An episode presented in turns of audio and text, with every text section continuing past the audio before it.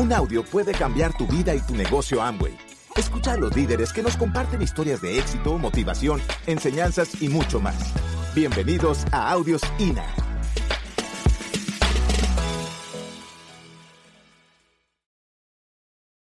Nosotros venimos hoy a compartir con ustedes un poquito de lo que ha sido nuestra trayectoria en la vida, nuestro caminar por este negocio.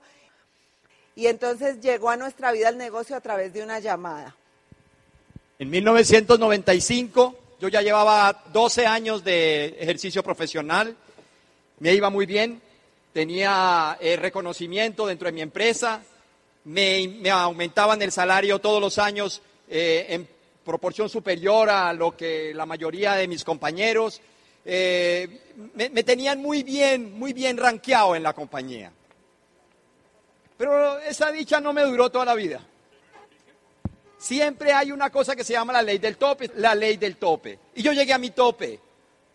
En 1994 me nombraron gerente de una fábrica. Una fábrica que demandaba mayores capacidades de liderazgo de lo que yo tenía. Y yo me pongo a analizarlo ahora y no era culpa de mi jefe, yo le echaba la culpa al jefe, porque mientras yo no estuve conectado a un programa como el que nosotros tenemos ahora, jamás la culpa era mía, siempre la culpa era de otro. La culpa era de mi jefe. La historia es que en 1995 yo tuve una evaluación del desempeño con mi jefe en Bogotá y me dice, Edgar, búscate un trabajo porque te vamos a votar. Bueno, no me dijo, me vamos a votar. Vamos a hacer una reestructuración de la cosa, entonces te, vamos a votar. Así que me llené de, miedo, me llené de pánico. Yo tenía un estilo de vida que dependía 100% de un salario que me pagaba una empresa para la cual yo trabajaba. Y yo sentí por primera vez en mi vida lo que significa el miedo, un miedo tremendo de que me dejaran en la calle, yo ya tenía 36 años y ya 36 años en el mercado laboral en 1996, ya uno era viejo, ahora imagínense hoy. Habían empezado a entrar a la compañía muchachos muy jóvenes de 24 o 25 años, con muchísima trayectoria, con muchísimos eh, posgrados en el exterior, hablando no sé cuántos idiomas. Y van y me sientan y me dicen que me van a votar. Resulta que al año 1996 recibo yo la llamada de mi vida. Recibo yo la llamada que cambió completamente mi vida. Mi hermano Oscar había estudiado en Brasil, había estudiado medicina en Brasil y le compartieron el negocio. Y me llama y me dice, porque yo, yo ya le había contado a él mis cuitas y mis, mis miedos, y me dice, Edgar, te tengo el negocio. Es una empresa para distribuir coloretes y esmaltes de uñas. El tipo estaba muy bien informado. Ustedes se pueden imaginar, yo un gerente de una fábrica que me las creía y me llaman a ofrecerme una venta por catálogo. Obviamente mi reacción fue negativa, yo llegué a la casa, le dije, Lucy, me, me acaban de llamar, mi hermano me ofrece un negocio y me dijo, yo sí estoy interesada. Mi amor, una cosa de, ¿cómo se te ocurre? yo sí, yo sí quiero.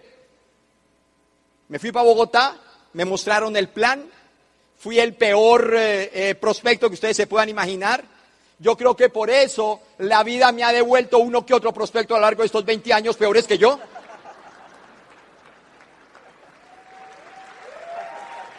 Bien negativo con una suficiencia y una prepotencia increíble, sabiendo mi hermano en las que andaba yo y yo dándome las de café con leche. Me fui yo para el aeropuerto, llegué a la casa en Cartagena, Lucy me dice, bueno, ¿qué pasó? Me dice, no, una cosa como para ti, pero ¿qué es? Yo, ¿cómo le iba a explicar si yo ni siquiera había abierto mi mente, ni siquiera escuchaba? Dos veces. La tercera vez Lucy llama a mi hermano y le dice, ¿sabes qué? Pon al condenado ese a que filme el asunto ese, a ver si yo entiendo, porque yo sí estoy interesada. Así que yo me puse a filmar con una filmadora del 96. Ya se acuerdan, eso no era un celular como el de ahora. Era una cosa así que sacaba callo aquí en el hombro. Pero enfoqué mi mente. Y entonces vi a alguien mostrando el plan. Era un médico que no tenía ni idea de nada.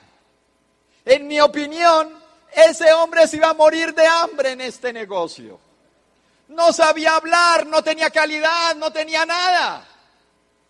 Pero dijo una frase al final que dijo, mira, si tú haces esto, un día vas a vivirse un jefe. Yo creo que inmediatamente la cámara empezó a moverse así y yo me metí al negocio de las uñas y de los esmaltes porque quería vivir sin jefe, mi hermano. Así que si tú estás esta tarde aquí, si tú estás esta tarde aquí porque tienes un sueño, porque algo te molesta, aquí está tu oportunidad. Yo agarré ese sueño, yo agarré esa ilusión de que algún día yo pudiera vivir libre, sin que nadie me mandara, sin que nadie me pisoteara, sin que nadie fuera a decirme que yo tenía que vivir en otra ciudad, porque eso era lo que la compañía necesitaba. Ese fue mi sueño, ahí arrancamos. Llegué a la casa a la una de la mañana ese mismo día con un cassette y con un, ¿se acuerdan de cassette? La cosa esa que y que los niños le sacan ese, ese, cassette. Con un cassette y un manual, desperté a Lucia a la una de la mañana y le digo, mi amor, esta es la oportunidad. Y arrancamos a trabajar, mis amigos. Arrancamos a trabajar sin tener ni idea de nada. Armamos un plan en PowerPoint con retroproyector de transparencia. ¿Se acuerdan los retroproyectores de transparencias? Levánteme la mano los que, a ver quiénes usaron retroproyector de transparencia. Ah, ya veo los veteranos de la sala, ya los vi. Sin idea de nada, solamente le decíamos a los, a los empresarios, los llamábamos concesionarios, no lo inventamos. Y entonces tú armas un concesionario aquí y traes otro concesionario aquí con Emway. Emway, así lo llamábamos nosotros. Y empezamos a dar ese plan al cual le añadíamos un casetito cuando me mandaba mi hermano. Entonces acaba lo más importante y el, siguiente plan ya duraba no tres horas, tres horas y media. Y el siguiente cuatro horas.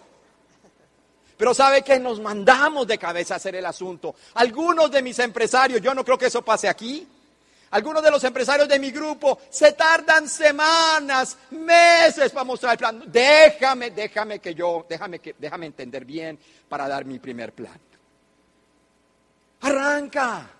Tú eres nuevo aquí, póngase de pie los nuevos, póngase de pie los nuevos, los nuevos, los nuevos.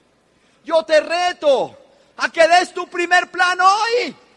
Llama a alguien y dale el plan. Vete con tu sueño. Da el plan hoy mismo. ¿Qué estamos esperando? No hay tiempo que perder. Hay que arrancar hoy. Y empezamos a trabajar. Y resulta, mis amigos, que vino nuestra gente de Brasil y nos enseñó los básicos del negocio de una manera poco ortodoxa. Gracias por poco ortodoxa. Gracias, mi vida. ¿Cómo te llamas tú? Albalilia. Nidia. Albanidia me dice poco ortodoxa, exactamente, poco ortodoxa. Una esmeralda de nuestra línea de auspicio llega a Cartagena, se entera que nosotros estábamos allá, llevaba una caja de cassettes, así, una caja, cajota así de cassettes. Y llega con su caja de cassettes, nos conoce, 12 de la noche, y nos dice, ¿ustedes quieren ser diamantes? Y yo les dijimos, claro que sí tienen que comprar esta caja de cassettes. A mí me iba dando de todo, mi amigo. Me iba dando de todo. Teníamos cuatro, cinco, seis personas y teníamos que comprar una caja de 200 cassettes. Entonces yo le dije a él, mira, yo, yo, yo, te, yo, yo, yo me quedo con los cassettes, perfecto. Y te pago cuando me los paguen. Y me dijo, no, no, no, no, no. Me los tienes que pagar ya. Y yo volteo a mirar a Lucy y Lucy me dice, hágale. Me voy yo para, me voy yo para, el, para, el hotel a llevarlo al hombre, me meto mi tarjetita en el cajero automático, miro así para atrás y allá estaba el hombre sentado y algo me decía, esto es un error, esto es un error, la estoy embarrando, yo, mis hijos me van a votar y yo con este poco de cassette, yo que no sé qué voy a hacer.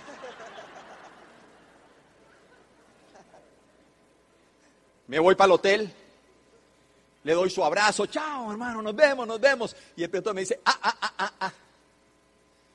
¿Qué pasó? El billete. Ya me iba a ir. Saco la plata y se la entrego. Mire, entre el Hotel Caribe y mi casa en Manga, fueron minutos donde yo me rajé todo el tiempo. Yo decía, pero ¿en qué negocio me he metido? Me dicen que es de jabón, me dicen que es de no sé qué. Y, y ahora yo con este poco de cassettes, ¿qué voy a hacer con todo esto? Llego a la casa y Lucy... Lucy... Llego a la casa, ya porque se me acaba el tiempo, se me acaba el tiempo. Llego a la casa y Lucy tenía encarradito los cassettes por título. Yo estaba rajado. Y entro y le digo, ¿y, esto que me dice? Con esto es, esto es lo que necesitábamos. La gente necesita escuchar esto.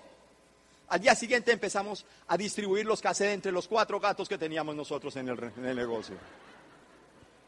Y Lucy era la que vendía y recogía, porque teníamos que recoger la plática que habíamos invertido. Yo le decía, mi amor, ¿cuántos van? Ya, ya vendimos todo. Para mí lo importante era recoger, recoger la plata del cassette.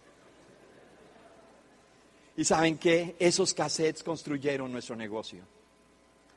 Esos cassettes construyeron nuestro negocio.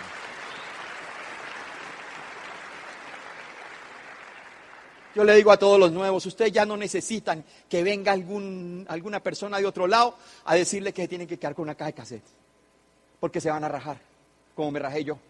Afortunadamente tengo esta campeona que no me dejó rajar. Ustedes tienen hoy el Instituto de Negocios Amway, con los audios del mes, con el libro del mes, todo bajable, ¿cómo es que bajable? Descargable, bajable. Oiga, no, borren eso del cassette del cassette, del audio ese.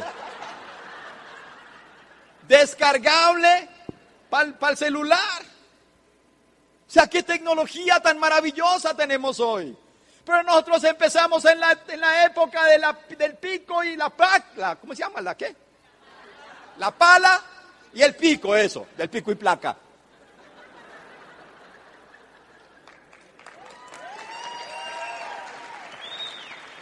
Esos cassettes construyeron nuestro negocio. Pero nosotros no lográbamos crecer, no lográbamos avanzar. Trabajábamos con mucho entusiasmo, con mucho miedo. Yo tenía mucho miedo. Lucy ha sido una mujer mucho más madura en ese aspecto, emocionalmente mucho más madura. Pero yo tenía mucho miedo, mucho estatus. Yo era el doctor. Entiéndanme, por favor. Yo me creía de mejor familia porque había una secretaria que le decía a los otros, el doctor Mora no está. El doctor, ¿a qué horas quiere la cita con el doctor? Yo me creía eso. Entiéndanme, muchachos. Yo tenía mucho miedo. Yo oía los cassettes, oía todos estos eh, eh, diamantes que nos inspiraron tanto, a Iván Morales, a Luis Costa, a Pedro Lizardi, a Tim Foley, a toda esta gente maravillosa que llenaba mi mente de emoción. Pero tenía mucho miedo, no me decidía. Y entonces vino una gente, vino el papá de mi amigo que me enchufó el poco de cassettes vino el papá a Bogotá, a, la costa, a dar una vuelta conmigo. Eh, y yo pedí una, una, licencia ahí por un par de días y me fui con él a Santa Marta, Barranquilla y Cartagena porque me venía a ayudar, porque nadie hacía pedidos. Entonces yo decía, este hombre va a decirles que hagan pedidos. Yo estaba feliz por eso. Resulta que mi señor, que vino de allá, se pone a dar el plan y dice, ¿quién quiere hacerse diamante aquí? Y yo dije, yes, yes, van a hacer pedido. Y entonces dice, si ustedes se quieren hacer diamante, tienen que venir a una convención en Río de Janeiro. Yo lo quería matar. Si ni siquiera han hecho pedido. ¿Cómo se le ocurre decirle eso a esta gente, por Dios? Nos fuimos para Barranquilla y me hace la misma. ¿Quién quiere ser diamante? Ya los 10 se pararon. Tienen que ir a una convención en Río de Janeiro. ¿Quién va a ir? Y levantaba la mano uno por allá y el otro así. O ¿quién va a levantar la mano para irse para Río de Janeiro? Juan está loco. Y llegamos a Cartagena, ¿y quién quiere ir a Diamante? Y éramos 15, ¡yo! Y quien que se quiera ir para Diamante tiene que ir a una convención en Río de Janeiro. Y de pronto se para Lucy y dice, yo voy. Yo volteo y la miro y le digo, pero ¿cómo se te ocurre? ¿Cómo se te ocurre arrancar para Río de Janeiro? Me río de Janeiro. ¿Cómo le ocurre ir para Río de Janeiro si ni siquiera has impedido todos estos que hemos metido al negocio? Y resulta que Lucy se fue para Río de Janeiro y eso cambió completamente nuestra vida.